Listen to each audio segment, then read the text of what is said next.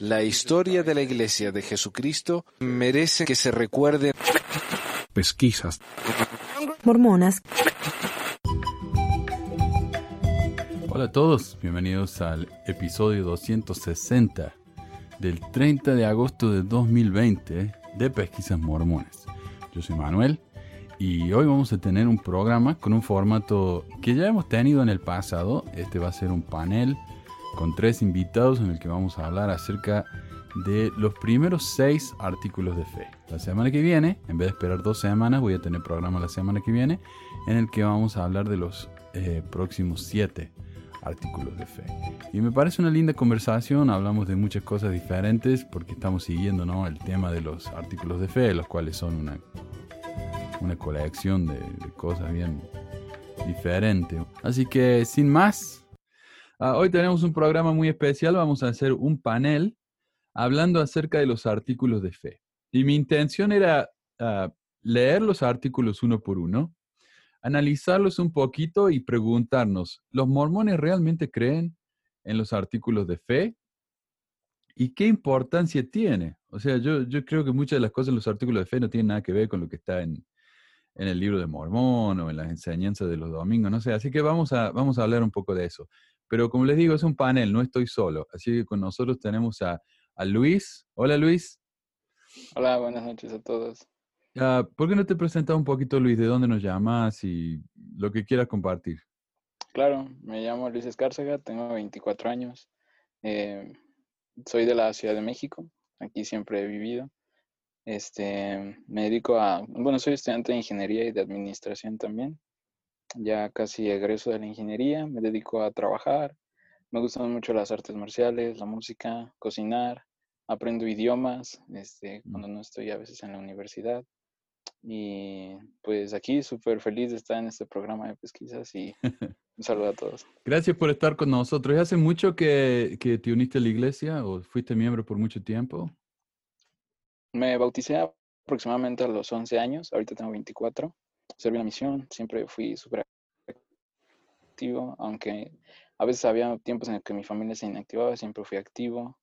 Y, este, y he vivido en bastantes barrios, bastantes estacas aquí en la Ciudad de México. Ok, gracias. También tenemos a Lady. Hola. Hola, Lady. Ah, ¿Te podrías presentar un poquito para la gente aquí? Sí, claro, este, yo soy Lady López, eh, soy ecuatoriana, pero actualmente, de hecho, un mormón me raptó y me mudé a México después de casarme con él. Me uní a la iglesia eh, cuando tenía aproximadamente 16, a punto de cumplir 17. Eh, la dejé poquito, este, hace dos años, a los 20, 19, 20 más o menos. De hecho, justo después de casarme, fíjate que en mi primera sesión del templo dije, aquí se derramó el vaso, esto es totalmente extraño, algo anda muy mal. Y fue difícil porque fíjate que mi esposo, él nació, creció y toda su familia es súper activa en la iglesia, todos son misioneros y así, entonces sí nos costó bastante, pero ahí vamos, eh, estudio medicina veterinaria y zootecnia, eh, vivo en México. Y bueno, yo creo que esa es como que buena introducción. O sea, no soy un miembro así como que de años y años, pero en lo poco que estuve, siento que los investigué bastante bien. Está bien. ¿Y tu esposo entonces también se fue? Sí, fíjate que eh, eh, yo empecé a investigar y luego encontré tu podcast y luego se lo enseñé a mi esposo y él me dijo, no, no, es que esos son unos mentirosos de internet. Y bueno, entonces empecé a buscar más y más información y ya no solo tu podcast, sino eh, información en inglés, porque ya ves que hay mucha información en inglés de la iglesia que nunca se traduce al español, yo, por obvias razones. Entonces yo dije, ok, si yo le hablo no me va a escuchar. Y lo que hice fue como que así a, a la sorda le puse tu podcast donde, donde no dices que la iglesia es una secta, sino lees un libro que dice los parámetros de una secta, nada más. Mm. Se lo puse de fondo mientras cocinábamos con el volumen alto y dijo, no sabes qué, si hay que hablar de este tema. y así fue. Pequisa Mormona cambia vidas. Confirmo, yo testifico. gracias. Y tenemos a Leonel también. Hola, Leonel. ¿Todos me escuchan ahorita? Sí, ya todos me están escuchando. Te escuchamos bien, sí. Ah, sí, sí. Yo soy, me llamo Leonel Carrasco Porras yo soy de, de, acá de El Paso, Ciudad Juárez. Bueno, vivo en la frontera de, Ciudad Juárez, pero vivo en El Paso, Texas. este, Ciudad Juárez, México. y desde los 12 años yo era miembro de la iglesia. Ya lo conocí la iglesia en Los Ángeles por mi tía. Y a los 20 años yo me fui a la misión. Entonces, este, yo después de, de irme a la misión varios años después, este, yo, bueno, yo trabajo en, en el Instituto Mexicano de Seguro Social en México, de- soy- trabajo en farmacia. Ahorita estoy, estoy este, preparándome para entrar a medicina, pero este, antes estaba estudiando enfermería también. Ahora, ahora lo que, cómo me pude yo salir de la iglesia fue de que, pues, investigué tu podcast, de los vestidos mormonas y, y de otras acerca de, de Mike Norton, de, de lo de Mm. lo que hacían en el templo y cosas así por el estilo. Y ahí empecé por eso, ¿no? Y entonces al principio no te voy a mentir, sí me enojaba un poco, pero ya después ya empecé este, pues a investigar más y a más y más de la iglesia. Donde fue mi punto de referencia fue más de que cuando yo supe que era una, pues una corporación, es cuando, ahí fue cuando me dio el, el clic como que era una corporación, una corporación y pues bueno, ahí fue cuando fue la punta del iceberg de, de todo lo que, lo que encontré en la historia de la iglesia. Gracias, Leonel. Bueno, pasemos entonces al tema. Eh, ah, ¿Tienen los artículos de fe a mano? Si no, los leo yo aquí. Yo sé que Lady No, se, lo- los se los tengo. memorizo todos. O sea, sí, vi varios videos e ilustraciones y mi esposo me los leyó ahorita de la página oficial. Ok. Yo nunca los aprendí. Nunca me daban chocolate en la primaria por eso. Solo, solo como un comentario, Sí. este, me encanta tu programa, Manu, es el mejor programa, muy bueno. No, gracias. Yo soy gracias. súper fan y siempre que, me Muy pongo, bien elaborado. siempre que me pongo a estu- siempre que me pongo a estudiar yo mis cosas de la escuela o cosas así, escucho tu podcast para concentrarme mejor en mis estudios. Confirmo, me re- relaja mucho No, tu voz. ¿Ah? Tienes voz de locutor de radio. No, A mí también me ha pasado eso, de escucharla cuando estoy estudiando en la madrugada o algo así. Muy Mi, bueno. ma- mi maestro de seminario me decía que me debería dedicar a, a la radio, así que... Pero no creo que le guste mi programa. Y, y ¿sabe que Quería explicar un poco de qué se trata los artículos de fe, porque esto es, es una cosa medio rara. Parece que a José Smith le preguntaron una vez de un diario o algo así, eh, ¿en qué creían los mormones? Y él escribió esto, los 12 artículos de fe. Y, por alguna razón esto se convirtió en algo canónico, que terminó en, la- en la perla de gran precio, ¿verdad? Eh, pero en serio, a mí me parece raro porque muchas cosas sí son doctrinas básicas de la iglesia, pero otras no, no tanto. Así que, y me parece que faltan muchas cosas también. Ah, pero bueno, empecemos. La número uno dice, nosotros creemos en Dios el Padre y en su Hijo Jesucristo y en el Espíritu Santo. Ahora, ¿tienen algún comentario sobre eso? ¿Ustedes realmente piensan que los mormones creen eso o no? ¿Qué, qué, qué les parece? Pues yo, yo creo que en principio sí, incluso como misionero, yo serví en Costa Rica, este, enseñas que eso es lo principal, ¿no? Que Dios es el amoroso Padre eterno. Eh, Jesucristo es su Hijo y pues esta doctrina de la Trinidad. Ya en la práctica, yo pues me he dado cuenta que cuando estás en un domingo, si tú llegas como investigador, entre semana los misioneros te van a decir eso. Cuando llegas a la iglesia, en domingo, lo que vas a encontrar básicamente van a ser libros sobre los profetas, sobre enseñanzas de Spencer W. Kimball, que quién sabe quién es, cuando eres investigador, o este, o, o de las enseñanzas de José Smith, o Joseph Fielding Smith, y pues, todos nos llaman Smith. Este, Jesús Smith. Jesús Smith, el padre Smith, y así, ¿no? Entonces, pues cuando, conforme va pasando el tiempo, tú te vas dando cuenta de que hablan más de todos estos hombres que realmente de Jesucristo. Em, y no nada más que no hablen de Jesucristo, sino que las enseñanzas de Jesucristo están adecuadas de tal manera que vuelven a centrar a estos hombres en, en, en todo el, el eje del plano. No hay nada prácticamente que, no, que los deje fuera a ellos, donde haya una, una relación directa con Dios, no existe en esa iglesia realmente. Siempre están a través de un profeta, a través de tu líder, a través de alguien más.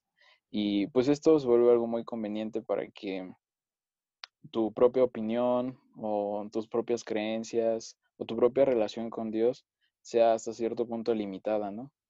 Y pues mm, en lo personal, yo creo que no se, no se vive realmente esto. Se cree más en los líderes que en Jesucristo. Lo utilizan más que nada, yo lo podría decir así abiertamente. ¿Algún otro comentario? Pues sí, yo coincido con lo que dice él, fíjate, o sea, yo siento que estuve también leyendo la, la, historia sobre los artículos de fe y siento que fue algo escrito más como para vender a la iglesia, ya ves que siempre yo he sentido que es como un producto, como su sistema multinivel. Y sí, si bien cuando vas te dicen, no, aquí creemos en lo mismo que casi todas las iglesias, que el Espíritu Santo, Jesús y Dios, pero al final se termina adorando más al profeta, aunque incluso las cosas que diga a veces van en contra de lo que enseña la Biblia o el libro de Mormón, siempre es como, eh, siguen más al profeta que a la misma a las mismas santas escrituras que tienen. Y se, bueno, a mí algo que se me hace muy, se me hace muy difícil de entender cuando iba a la iglesia es como, no, es que seguimos al profeta porque quieras o no, es mensaje de Dios, es el Dios el que te está hablando. Pero luego salen con es que a veces habla como siempre de Dios o otras veces cuando les conviene te dicen que es él hablando como hombre, entonces es muy difícil de, de creerles. ¿Verdad? Y, sí, eh, ¿cuántas veces me han dicho a mí, ¿no? En comentarios, ¿cómo puedes hablar más de los profetas? Dios te va a castigar. Es como que para ellos están en el mismo nivel, Dios y los profetas. Ah, ok. Y una, una, cosa que voy a mencionar nomás, no voy a entrar en detalle, pero yo creo que sí creen. Eh, que existe un Dios y que existe un Jesús. No sé si creen que tienen que realmente obedecer, porque me parece que hay muchas cosas que podrían hacer que Jesús supuestamente enseñó en la Biblia y ellos no lo hacen, como lo de darle otra mejilla y todo eso. Ah, pero entonces eso me parece un poco hipócrita. Ah, no sé. Y, y, otra cosa, ¿por qué tanto a la, gente le cuesta eh, creer que los mormones sean cristianos. Cuando ellos se la pasan diciéndolo, tienen el nombre grande de Jesucristo, ahora tienen el logo nuevo, y la gente todavía no les cree. Y eso me parece muy curioso a mí. Ah, ¿puedo, comentar algo? Sí, por supuesto. Sí, este, por ejemplo, en uno de tus podcasts estás tú, y eso me encantó, de que al principio de la iglesia, en el libro de Mormón, no tiene una visión trinitaria de, de la Santa Trinidad, o sea, tiene una visión de que Dios, Jesucristo, Espíritu Santo. Entonces, en varios pasajes del libro de Mormón, al principio de la iglesia, eh, pues José o ellos pensaban que era Dios, Jesucristo y el Espíritu Santo, una sola persona.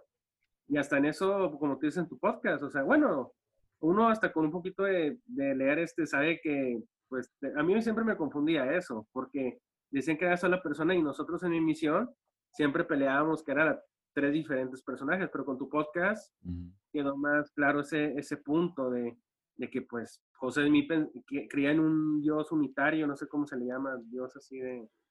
Sí. Creo que está el, el, los trinatarios y los modalistas, esas son las dos. Los trinatarios son tres, no sé, no me, cuesta. Lo, he estudiado tanto varias veces, de, tantas veces y después me olvido.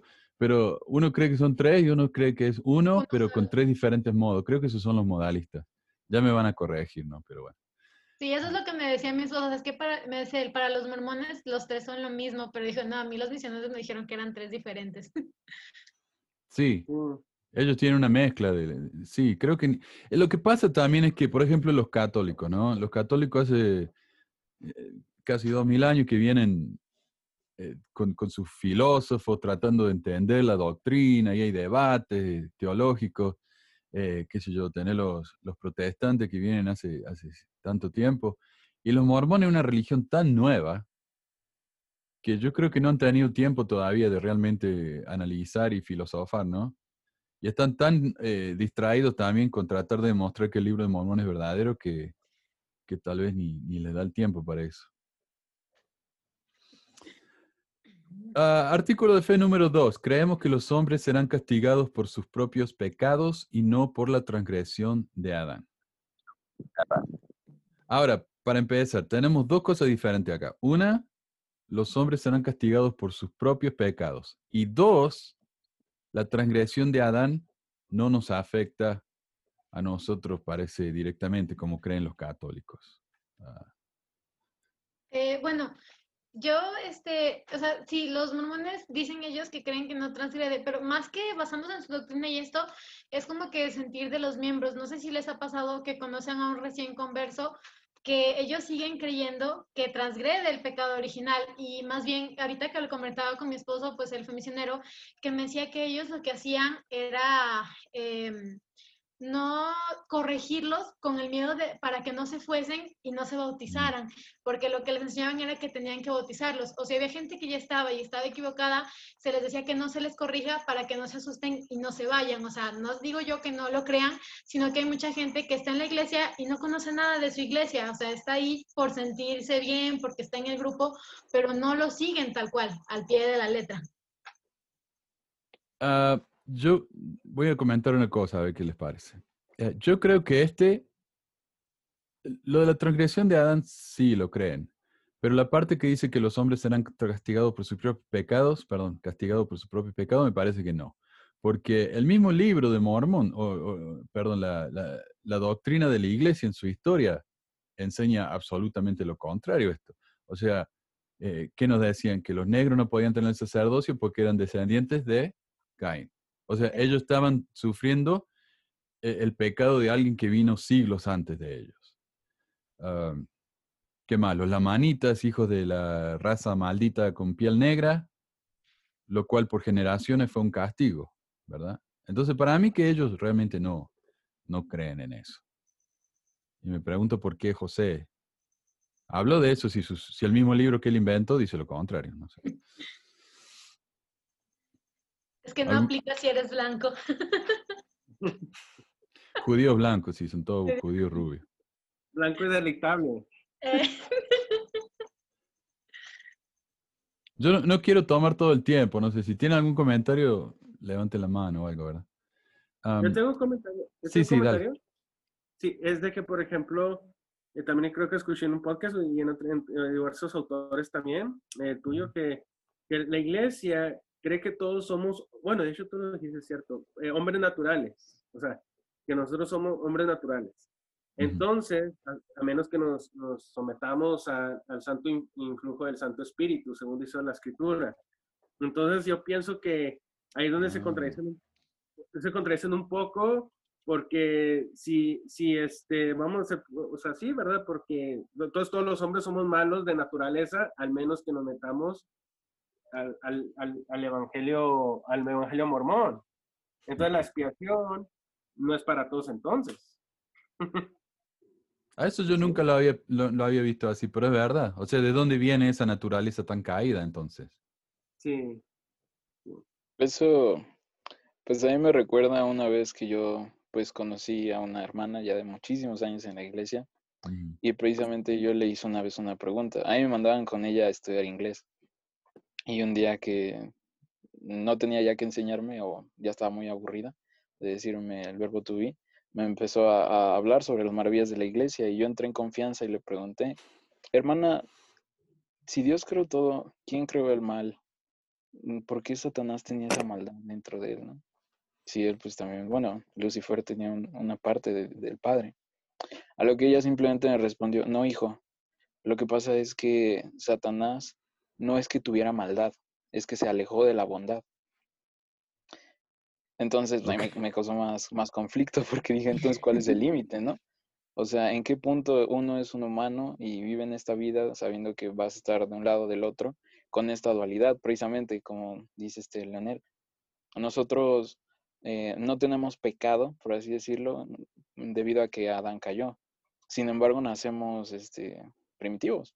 Mm, naturales, salvajes, con esas necesidades obscuras, por así decirlo. Y, pues siempre me, me, causó conflicto y los miembros siempre como que en lugar de definir en qué punto, qué, qué fue lo que dio a qué, lo que ellos simplemente decían era, tú puedes escoger cuál vas a hacer. Tú, puedes, tú tienes el albedrío. Pero, pero yo me quedé entonces pensando, eh, realmente pues cuál es, ¿no? Soy bueno, nací bueno, bueno, nací siendo bueno, nací siendo malo y me volví bueno, o nunca, nunca es claro, siempre te dicen, tú tienes la libertad de escoger, es el albedrío y esa es la bendición, ¿no? Eso es realmente lo que dejó la caída de Adán, pero nunca es claro en eso. Sí. Es como que quieren hacer una división. Todos tenemos esa dualidad adentro, porque somos dioses en, en embrión, pero también somos hombres naturales. Y parece que el hombre natural es más fuerte, aparentemente, no sé. ah, otra cosa que quería comentar es que eh, con respecto a la caída de Adán, eh, a causa de la caída de Adán, los católicos dicen que debemos bautizarnos como bebés porque nacimos caídos, ¿verdad? Si no nos bautizamos, si un bebé se muere sin bautizarse, se va al limbo, que es un lugar aparentemente donde no hay castigo, pero tampoco hay ninguna, ninguna cosa beneficiosa. Y, y yo me acuerdo que como miembro, bueno, en, la iglesia tenemos escrituras en el libro de Mormón mismo que dicen que esa enseñanza es una abominación. Pero en la iglesia le decimos a los chicos de, de 8 años que se bauticen, como si fuera mucho mejor. No sé, no, no, me parece que haya tanta ventaja. Incluso me parece peor, porque eh, cuando uno es bebé no, no sabe lo que está pasando, pero a los 8 años los chicos creen que saben, pero en realidad están haciendo lo que les dicen. Y eso me parece a mí más, más pernicioso. Ya están siendo manipulados. Ujú, Es la manipulación. Yo, yo, yo enseño segundo grado. Tengo chicos de siete que, que, que cumplen los ocho en mi clase. Y acá en, en Utah está, no sé, la mayoría, la inmensa mayoría son mormones. Y claro, vienen y me dicen que se bautizaron y están tan emocionados, pero obviamente no tienen ni idea de lo que hicieron. No. No. Ni yo a los 11 sabía qué estaba haciendo. Solo íbamos a jugar fútbol con otros niños los jueves. Mi mamá se ponía a hacer manualidades. Era bonito, la verdad. Pero ya de la nada, como a las cuatro semanas, cinco semanas, ¿Ey, se van a bautizar? ¿Se van a bautizar? Sí, ¿por qué no? Sí. Y nos bautizaron a las, a las 10 de la mañana, un domingo, terminando la sacramental, ¿no? Y este, pero realmente yo no estaba consciente. Con el tiempo como que te auto, mm, te autoenseñas que, que, que tienes un testimonio y que desde antes de nacer ya sabías esto, que eh, incluso que eres súper escogido, por eso en tus momentos libres pues siempre fuiste diferente, ¿no? Contigo mismo y sentías una conexión especial. La realidad es que todos somos especiales, en ciertas maneras, ¿no? Eh, pero pues nunca te enseñan claramente a qué te estás metiendo, No, no lo hacen. No. Pues fíjate que cuando yo me bauticé, no me quería bautizar, o sea, yo los empecé a escuchar porque empecé a salir con el que ahora es mi esposo y me hablaba de la iglesia. Este, y fueron las misioneras y hablaron. Y yo siempre desde niña, fíjate que nunca fue de ir a la iglesia ni de creer en un Dios porque es algo que no me inculcaron mi, no me inculcó mi familia, o sea, fui con los testigos de Jehová, los católicos, los bajáís, los, este, los bautistas, con un montón de religiones y ninguna me gustó, pero me empezaron a hostigar. Me llamaban todos los días, le, le hablaron con mi papá y le dijeron que yo ya estaba lista y que quería bautizarme, aun cuando yo les había dicho que no, y empezaron a llamarme, ir a la casa todos los días, a hostigarme, a decirme que no me iba a salvar, que no me iba a poder casar nunca con el chico que yo quería, o sea, mi esposo actualmente, Dios no me iba a premiar con eso si no me bautizaba, y se colgaron de que mis padres se acababan de divorciar como para meter, es que si entras a la iglesia, tus papás van a regresar, todo se va, Dios te va a bendecir y tu familia va a estar feliz y van a estar juntos y todo va a ser flores y caramelos.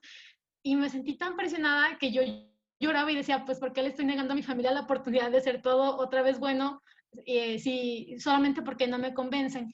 Y yo me sentí muy, muy presionada, por eso nunca me sentí cómoda dentro de la iglesia.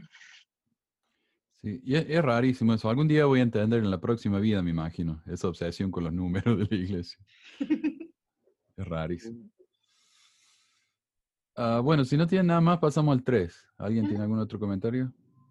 Otro comentario. Sí, Leonel. Sí, eh, sí, bueno, es una, es una curiosidad que yo siempre tengo, porque ya, ya ves, ya ves que has comentado que vives en Utah y yo digo, bueno, a mí en persona no me gustaría vivir en Utah. ¿Cómo le haces para vivir en Utah? Yo vivo en, en Ogden, que es una ciudad al, al norte de, de Salt. Lake. Sí, sí, sí. Y, y Ogden, Ogden en Utah tiene fama de ser una de las ciudades más peligrosas del estado. Y estaba leyendo un artículo diario que hablaba acerca de eso. Le digo, ¿por qué? Si yo he vivido acá casi 20 años en Ogden y yo nunca tuve ningún problema. Es más, Ogden está cada día más lindo. Y Oh. decían, es porque es- tiene, Ogden tiene esa fama porque es una de las ciudades más diversas del estado. Ah, Acá en, en Ogden tenemos más afroamericanos que Salt Lake. Tenemos mm, una enorme cantidad de latinos. Cuando yo enseñé en la escuela acá en Ogden, 90% latino. Ah, o sea, y eso, alguien, un, gringo de, de, Farmington o Bountiful viene acá y ve eso y sale espantado porque dice, oh, mira, son todos marrones, son todos oscuros, debe ser un peligro esto. Entonces, tengo los vecinos que, que conocía cuando iba a la iglesia, la iglesia está acá a media cuadra, pero la mayoría de la gente acá no son miembros. Uh, pero como digo, enseño en, en, mm. Farmington ahora y ahí sí son todos, todos mormones. Oye, Manu, ¿y no te discriminan? Porque fíjate que en Reddit hay gente que dice que no soporta, que se tuvo que mudar del acoso que sentía de los que seguían siendo miembros cuando ellos decidieron dejarlo por completo. No, no. Ah. Acoso no, porque yo cuando me fui, antes de irme, de hecho, escribí una carta al obispo y se la dejé ahí abajo de la puerta porque estaba ocupado. Digo, no quiero que traten de activarme, no quiero saber nada. Y alguien me mandó un, mensaje de texto como a los dos meses diciendo si podían venir a visitarme y lo llamé al obispo y le, le empecé a gritar, le digo, yo le dije que no quería que me molestaran más, yo no puedo creer la falta de respeto que tienen, bla, bla, bla, bla. Nunca más, nunca más. Y después de, eh, al año, cuando mi esposa ya se fue, borré el nombre de la iglesia, así que ya no soy miembro. Y la gente sabe, se corre la voz rápida acá. Sí. Me invitan, por ejemplo, la otra vuelta me invitaron a, a una actividad de, de, ir a comer helado a la iglesia. No sé. Mm. bueno, gracias, gracias. Pero no, acoso no, por suerte, por suerte. pero sí, es, tranquilo, a mí me encanta porque, como le digo, no, no es tan mormón como otras ciudades acá.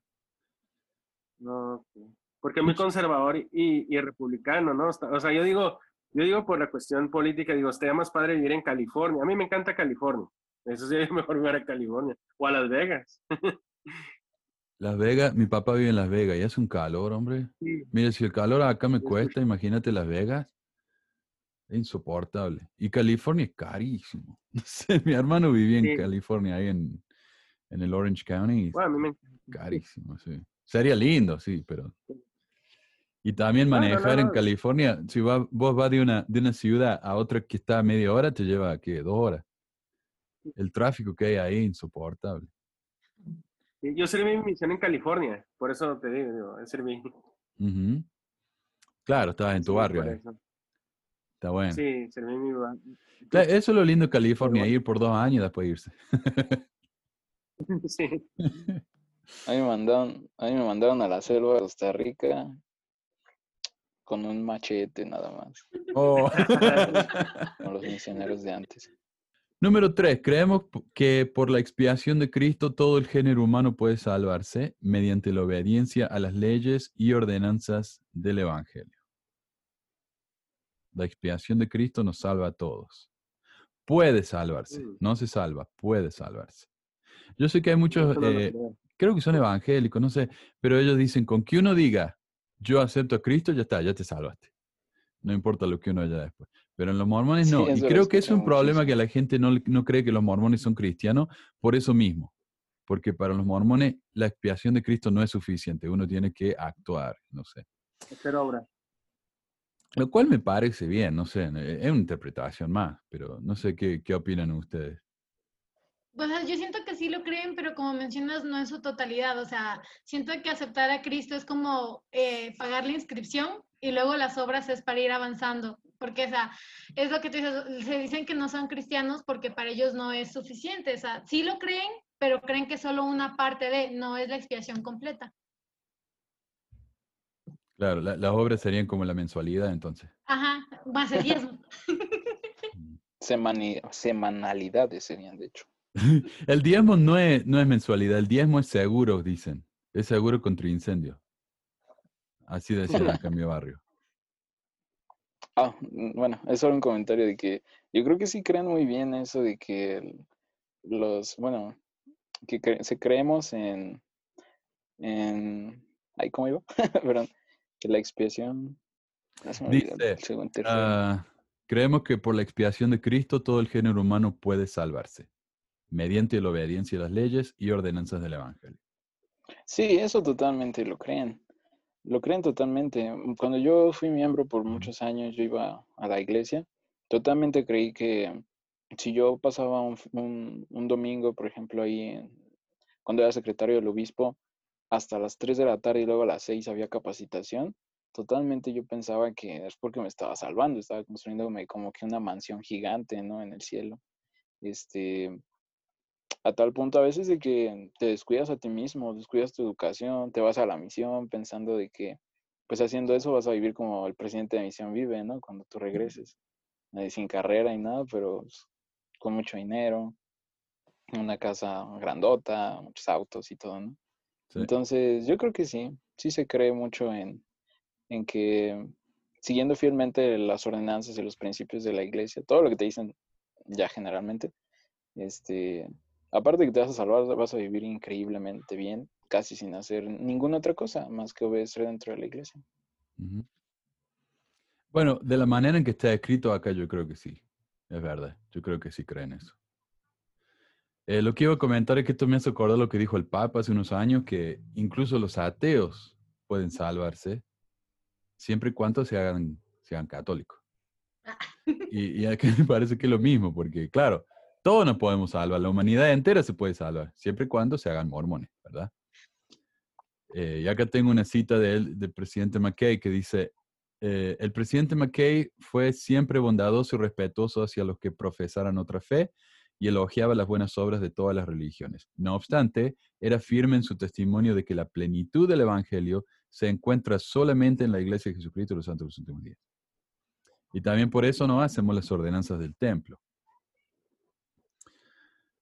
Aunque Brigham Young enseñó acerca de lo que se llama la expiación de sangre, que decía que algunos pecados eran tan graves que la expiación de Jesucristo no era suficiente. Y la persona, el pecador, tenía que derramar su propia sangre. Pero eso ya no se cree hoy. Eso fue un, una cosa rara que enseñó Brigañán en su tiempo, ¿no? Pero ya no es doctrina normal de la iglesia. Lo que también me preguntaba es que dice obediencia a las leyes y ordenanzas. Y eso es muy importante porque ¿qué son las leyes y las ordenanzas del Evangelio? Y, el artículo de fe número 4 nos dice, Creemos que los primeros principios y ordenanzas del Evangelio son, primero, fe en el Señor Jesucristo, segundo, arrepentimiento, tercero, bautismo por inmersión para la remisión de los pecados, cuarto, imposición de manos para comunicar el don del Espíritu Santo. Entonces, fe, arrepentimiento, bautismo y el don del Espíritu Santo. Eh, ¿Qué les parece? ¿Creen en eso? Sí lo creen, y yo creo que lo creen demasiado, porque siento que cuando yo iba a la iglesia te inculcan eso de vivir en constante sufrimiento, en constante arrepentimiento, siempre sintiéndote mal, siempre sintiéndote indigno para que vayas eh, eh, domingo tras domingo y nunca dejes de ir. Y algo que a mí me, molestaba mucho, porque eso, en qué momento ya voy hasta ser una buena persona y empezar a ser feliz, dejar de arrepentirme. Siento que sí lo creen y demasiado. Es curioso porque la nota que yo escribí es, esto sí lo creen y de manera farisaica. Es una obsesión que tienen con bautizar a todo el mundo. Sí. Pues, sí, sí. Bautizar, es algo de las cosas que totalmente lo creen. Este, a Sí, no, decía que a la vez del bautismo, que están obsesionados con el bautismo, pues sí, porque la misión este, nomás era números de bautizar, bautizar, bautizar, bautizar y, y pues sí, ¿verdad? O sea, están obsesionados con el número de bautizar. En Los, en los Ángeles, pues sí, nomás era de que, no eran números, nomás eran números, ¿no? Y, y pues están obsesionados con eso. Y estaba mencionando que, que los bautismos por los muertos están hasta obsesionados que están metidos hasta en problemas por bautizar judíos o a Hitler o Esas cosas Sí. ¿Cuántas veces lo han bautizado?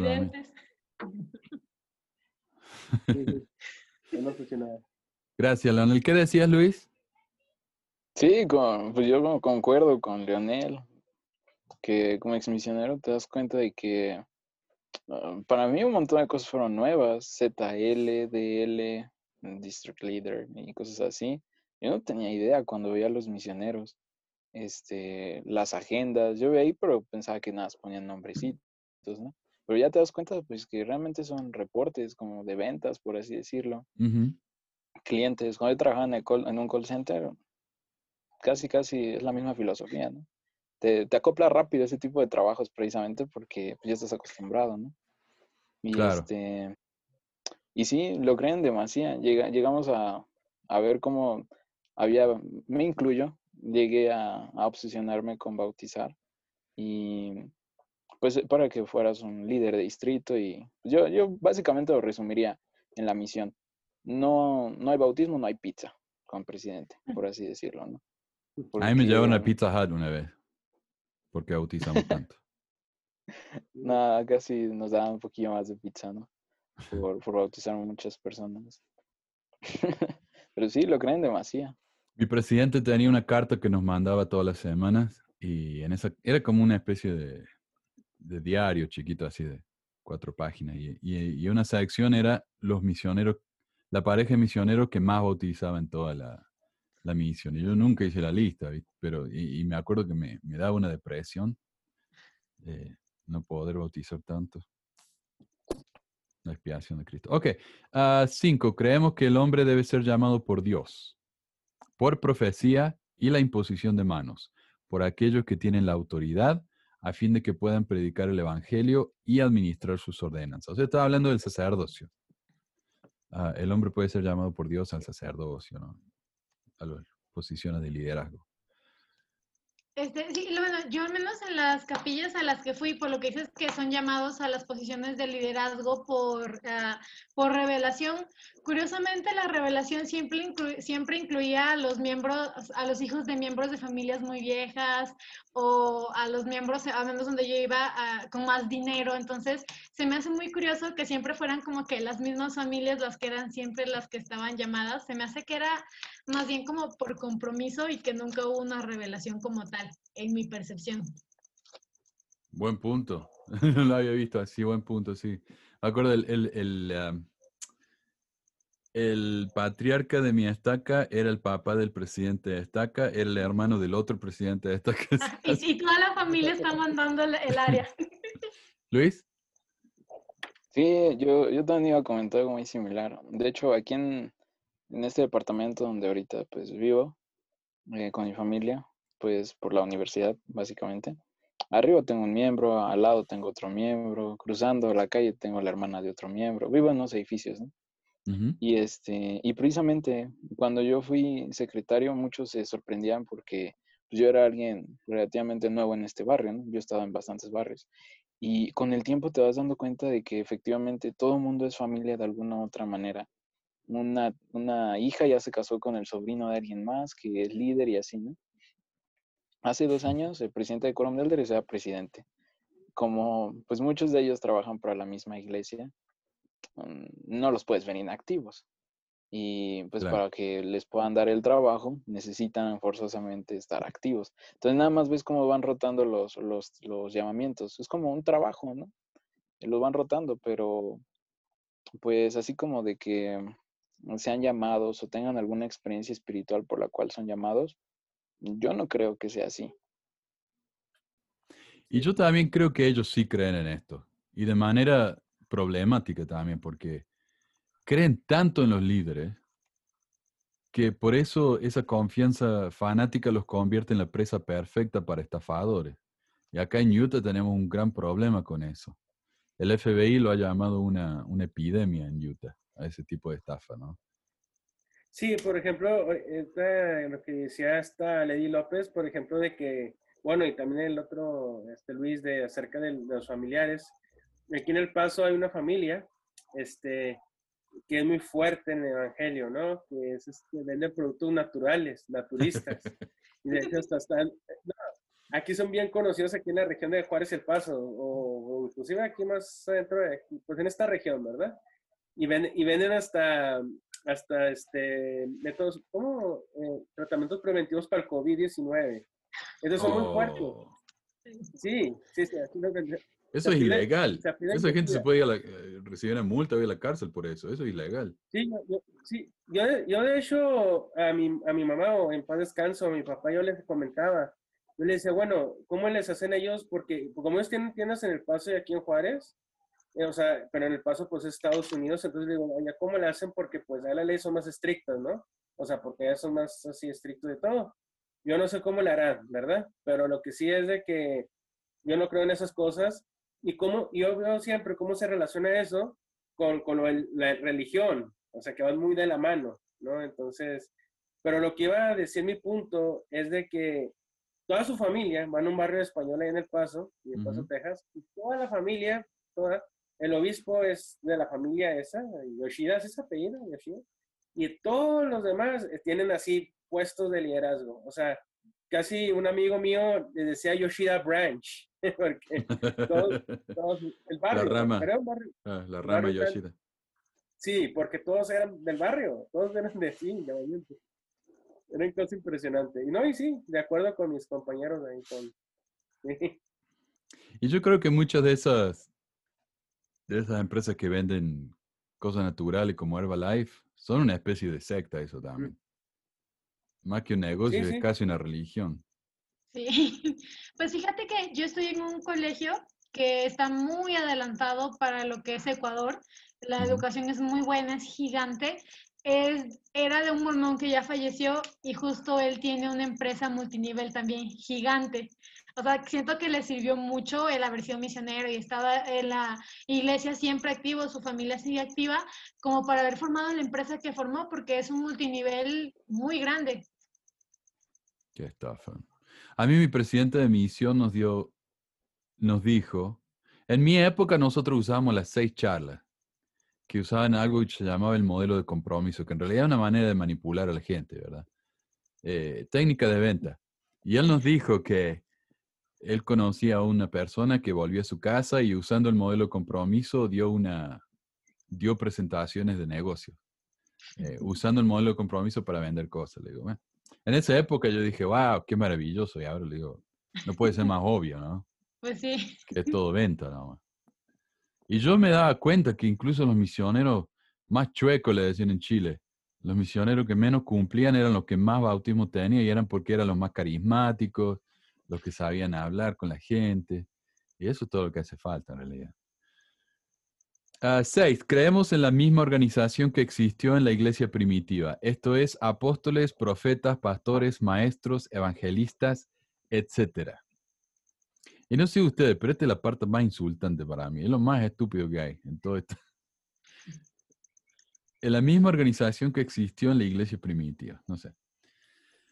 Eh, ¿Ustedes tienen algún comentario? ¿Sabes que yo creo que esto en la época de José era muy común? Todos estaban buscando la iglesia que más se acercara a la iglesia de, de la época de Jesús. Era una competencia, ¿no? Yo creo que, sí, perdón, Sí, yo creo que sí, sí, sí hay muchas, muchas discordancias porque, pues en la iglesia primitiva de, Jesucristo, en la iglesia primitiva de Jesucristo, por ejemplo, no había ancianos, o sea, élderes, no había, por ejemplo, menos había presidente de estaca, ¿verdad? Eso, pues, o, o, auxiliar de, no sé, de, del presidente, o sea, todas esas, todas esas cosas son conceptos corporativistas, o sea, presidente, líder de sumo sacerdote, consejero. Entonces, pues por eso, por ejemplo, nosotros tenemos pastores, bueno, la iglesia mormona tenemos pastores y, aquí dice pastores y, por ejemplo, evangelistas. Evangelistas, pues eso no, no sé a quién se refiere. Bueno, los evangelistas son los, patriarcas. Según esto, pero... Pero pastores, serán los maestros, el obispo será, no sé que le toca decirles a quién, quién limpia la capilla este, la siguiente semana. Ese llamamiento no estaba en la iglesia de Cristo.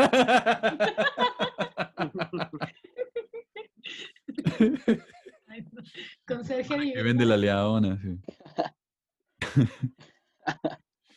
Sí, no, y pues también era otro enfoque. En la época, bueno, como está relatado en los evangelios de la Biblia, los líderes incluso daban todo, literalmente. Incluso uno no entraba, este, uno puede leerlo en el relato del joven rico. Lo que a mí me hace pensar es que realmente tenías que entregarte, y no nada más en dinero, sino en, en voluntad. y a la espiritualidad, porque esos, esos profetas, como se menciona, realizaban grandes milagros. Sí, también a veces había sus momentos de ira o de ataque, por ejemplo en Gálatas, cuando Pablo se agarra a atacar a Pedro por la circuncisión. Sí había momentos donde, pues sí, te, como que te reflejaban que tenían su lado carnal, como hablábamos hace rato, pero siempre hablaban de milagros. A mí me hubiera llamado la atención que en este momento Russell M. Nelson hubiera hablado sobre el COVID desde enero, bueno, desde hace un año, dos años, yo tal vez hubiera dudado, dudado hubiera dicho, puede ser, ¿no? Es medio rara la iglesia, pero tal vez es un profeta. Sin embargo, nada. E incluso hasta después de que hablan los médicos, los expertos, los epidemiólogos, los que estudian epidemiología, este, una palabra rara después de que hablan ellos, él solo repite, pero de, con el lenguaje mormón, ¿no? Hermanos y hermanos, hemos creído tanto que el Señor nos ha bendecido. Yo les amo y les dejo mi bendición para que nunca nada les pase, pero dices, es que el trabajo le está haciendo a un profesionista en esa rama, ¿no? Y luego, como tú decías en el canal de YouTube, también este, pues muchos miembros creen en demasía a los líderes Incluso antes de cuando empezó lo de la pandemia, todos se sentían tan alivianados porque el profeta fuera un médico, aunque es de otro, pues de otra especialidad totalmente distinta a la de virología, que pues sí me hizo pensar, es que eso no tiene sentido porque realmente no va a aportar nada ahorita respecto a la pandemia a nivel mundial. Entonces, los, los líderes de antes realizaban milagros y se escribían. Ahorita pues mencionan de cuando eran soldados de la Segunda Guerra Mundial, o vi hace un poco al presidente Nelson con una aspiradora y dije, no, súper iguales, ¿eh? Como lo decías eso de, que Nelson solo repite, me acuerdo cuando, cuando sucedió lo de las torres, yo había llegado recién acá a Estados Unidos y no entendía nada de inglés, no sabía qué estaba pasando, eso de las torres. Y bueno, a medida que fue aprendiendo, ¿no? Pasó la, eso fue septiembre y en la conferencia de octubre, yo esperando que, que el presidente Hinckley nos dijera, nos diera alguna, algo, algún consejo, no sé, consuelo. Y él dijo, tenemos que confiar en nuestros líderes, refiriéndose a Bush, al presidente Bush. Yo digo, pero si, si vos sos el profeta, vos sos el líder de Bush, ¿verdad? Pero no, él dice, no, tenemos que confiar. Y me, me resultó tan decepcionante. Ah, pero seguí, seguí. Yo también, disculpa, yo también era, sí, disculpa, yo también era converso. Bueno, tenía, tenía como 13 años, yo creo, 14, estaba aquí en la secundaria. Estaba en, la secundaria y como pasó la Terra Gemelas. Y a mí me daba mucho miedo por, por cómo iba a hablar el profeta Hinckley, precisamente. Dije yo, híjole, nos va a decir algo, no sé, así espectacular o algo muy, porque para todo decía, más tarde voy a hablar acerca de ese tema, ¿no? Ya, ya comenzaron bombardeos en Afganistán, creo, algo así. Y entonces yo pensando que nos iba a revelar algo así, todo, todo, hasta todo nervioso. Y nada, eso fue exactamente lo que tú dijiste nomás. Ten fe en los líderes. Sí. Y encima fuimos a un país que no tenía nada que ver con, con el ataque. Sí, sí. Un comentario que yo quería hacer similar a lo que dijeron ustedes. Ah, la organización de la iglesia no tiene casi nada que ver con la, con la organización de la época de Jesús. El orden del sacerdocio ni siquiera tiene ningún sentido, porque en griego, por ejemplo, estuve investigando un poco. En griego, presbítero significa anciano o elder. Además, es una palabra intercambiable con obispo. En realidad, esas tres cosas son lo mismo: obispo, presbítero y elder sin embargo, en esa posición en la iglesia mormona no solo no son lo mismo, sino que forman parte de dos sacerdocios diferentes, lo cual tampoco es bíblico. Otra cosa que siempre me, sí, otra cosa que siempre me confundió como miembro de la misión, me acuerdo que estaba leyendo la Biblia y me doy con que Aarón era un sumo sacerdote. Sin embargo, el sacerdocio menor fue nombrado por él y específicamente no incluye el oficio de sumo sacerdote. O sea, en mi opinión, la organización mormona del sacerdocio es un invento total que no tiene nada que ver con la organización bíblica. No sé. Pero... Hiciste, eh, no, ay, discúlpame, hiciste una muy buena pregunta porque una vez un amigo de, pues, un papá, un ex novia que tengo, un amigo mío, ¿verdad? me hizo, era era miembro de esa familia, eh, son de Sinaloa, y me hizo una pregunta increíble. Me dijo, "O- oiga, Leonel, oye, Leonel, ¿de dónde sacaron los mormones los- el sacerdocio de Melquisedec? ¿De dónde sacaron eso? Entonces dije, es una buena pregunta. Entonces, de hecho, yo me puse a ver tus videos y ahí después yo le puse ahí más o menos a platicar de dónde, de, de dónde sacaban más o menos ese concepto, ¿verdad? O sea, de dónde sacaban ese concepto. Y es lo que dices tú, o sea, es que el sacerdocio era una cuestión nada más como administrativa, nada más, nada más, o sea, era una cuestión administrativa. Los levitas eran nada más unos sacerdotes, pues sí, era, era todo administrativo, o sea, no era nada acá, digamos, espiritual. Claro, pero los levitas, o sea, había otros sacerdotes que sí hacían cosas espirituales. Y eso es lo que me sorprende a mí. En la iglesia es, es todo administrativo. Incluso el profeta, lo único que hace es asignar cosas. O sea, no. No, yo no veo que nadie profetice nada, que los No. consejos que da son consejos que puedo recibir eh, mirando el programa de Oprah, no sé. ah, o sea, no. No veo nada profético ni, ni sumamente espiritual en nada lo que dicen. Pero, y por eso, viste, después de la conferencia te vas al, al, al Facebook de, de todos los Facebook de la iglesia y todo lo que comparten son frasecitas como ama, ama a todos, como qué Sí.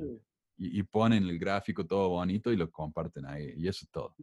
Y, O sea- sí, y de hecho es muy buena pregunta, bueno, ¿de dónde crees tú que José me sacaría el sacerdocio de Melquisedec? O sea, ¿de dónde crees que sacaría ese término? Esa es una buena pregunta, pero la verdad que no sé. S- yo sé que en su época eh, la división del sacerdocio fue una controversia y mucha gente se fue de la iglesia porque para ellos era algo eh, que no tenía nada que ver con, con la Biblia, lo cual es es cierto, pero la verdad que no sé, es una buena pregunta para investigar, la verdad. Él dice que él le llamaba el sacerdocio de Melquisedec para no usar el nombre de Dios, porque era el sacerdocio del sagrado Hijo de, de Dios, no sé qué. Entonces, para no usar tanto el nombre de, de Dios, lo llamaron el sacerdocio de Melquisedec, pero ahora insisten con que digamos la iglesia de Jesucristo, los santos del último día. O sea, eh, no sé. La verdad que no sé. Eh, pero buena pregunta, vamos a investigar. A ver si alguien lo deja en los comentarios. Buena pregunta.